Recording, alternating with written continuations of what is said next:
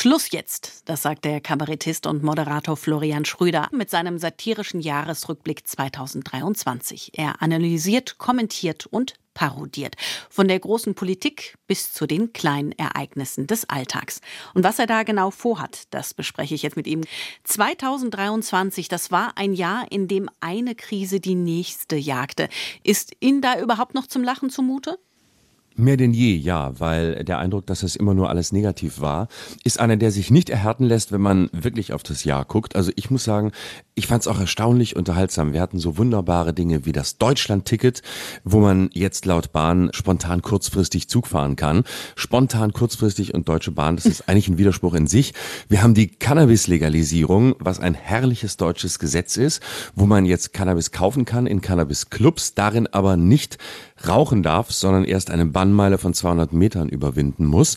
Das wird die Ampel wahrscheinlich bald bei der Prostitution ähnlich regeln. Man wird sagen, ähm, Puffs ja, aber Sex nur außerhalb. Also da sind sehr schöne Sachen dabei, die sehr viel Spaß machen. Es ist nicht nur ein von Krisen geprägtes Jahr und ich hatte sehr viel Spaß bei der Vorbereitung.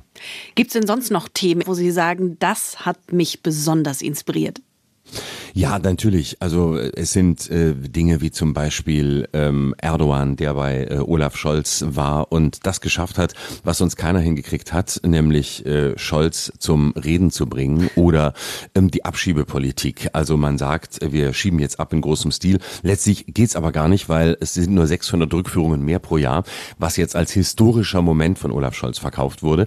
Also das sind schon Momente, immer dann, wenn Scholz sprach, was ja ganz selten vorkommt, ähm, wo man weiß, jetzt gibt's garantiert etwas Unterhaltsames und nicht zu vergessen, das Haushaltsloch. 60 Milliarden Euro, die äh, transformiert wurden, also Geld, das es nicht gab, wurde transformiert in einen Transformationsfonds, den auch, den es auch nicht gab, weil Christian Lindner ihn rechtzeitig gelöscht hat. Das ist auch eine geile Idee, dass man etwas löscht, was nicht da ist. Das ist Magie. Normalerweise kennt man sowas von Vermögen, das machen FDP-Wähler, das nennt man dann Hönissen oder Boris Beckern. Hier macht man es mit Schulden, also mit Geld, das nicht da ist.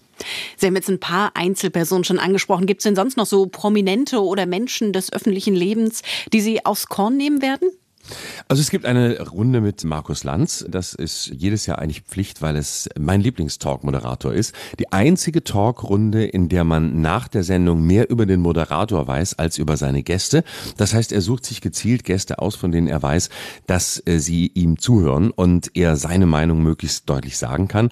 Und da gibt's eine, eine sehr schöne Runde, die großen Spaß macht, wo auch Robert Habeck sitzt, mein Minister der Herzen, einer, der immer so guckt wie so ein Robbenbaby kurz vor der Keulung stets ähm, tief verletzt über alles, äh, was ihm an Unrecht widerfährt. Und das ist sehr viel. Und ich denke jedes Mal, Junge, du hast dich doch äh, mit der FDP ins Bett gelegt. Jetzt darfst du dich nicht wundern, wenn du von ihr gefickt wirst. Es gibt ja auch tatsächlich viele tragische Dinge, die passiert sind. Der Ukraine, der Nahostkrieg, Erdbeben, Waldbrände, Flutkatastrophen. Lassen Sie solche Themen dann einfach komplett weg in Ihrem Programm oder wie machen Sie das?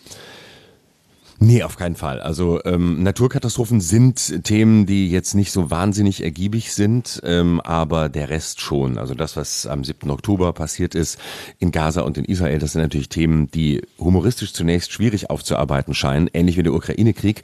Das ändert sich aber in dem Moment, in dem man sieht, dass es tatsächlich identitäre Linke gibt, die sich jetzt zu Pressesprechern der Hamas machen, zum Beispiel an US-Universitäten wie in Harvard, wo man dann äh, öffentlich sagt, dass Schuld am 7. Oktober ausschließlich die israelische Regierung ist, dann sind wir natürlich in einem Bereich, wo es für den Satiriker wieder interessant wird.